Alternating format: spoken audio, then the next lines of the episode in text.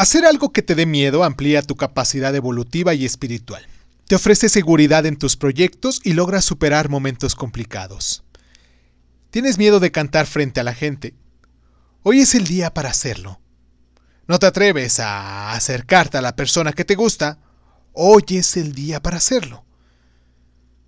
Como de entrada ya tienes el no, ahora eh, lo más probable es que vayas por el sí. Ponte a bailar en plena calle, diviértete contigo mismo. Hoy haz algo que rompa con tu yo cotidiano. No tengas miedo de quién eres y quién puedes llegar a ser. Yo siempre, por ejemplo, tuve miedo a los paracaídas y todo lo que fuera aventarse de las alturas. Sin embargo, cuando fue mi idea de superar los miedos, decidí aventarme en paracaídas. Lo primero que pasó por mi mente fue el no pensar en nada ni siquiera las consecuencias de mis actos a un futuro próximo. Simplemente dije que sí y sería fiel a mi palabra. Ahora bien, sabiendo esto, me aventé sin titubear.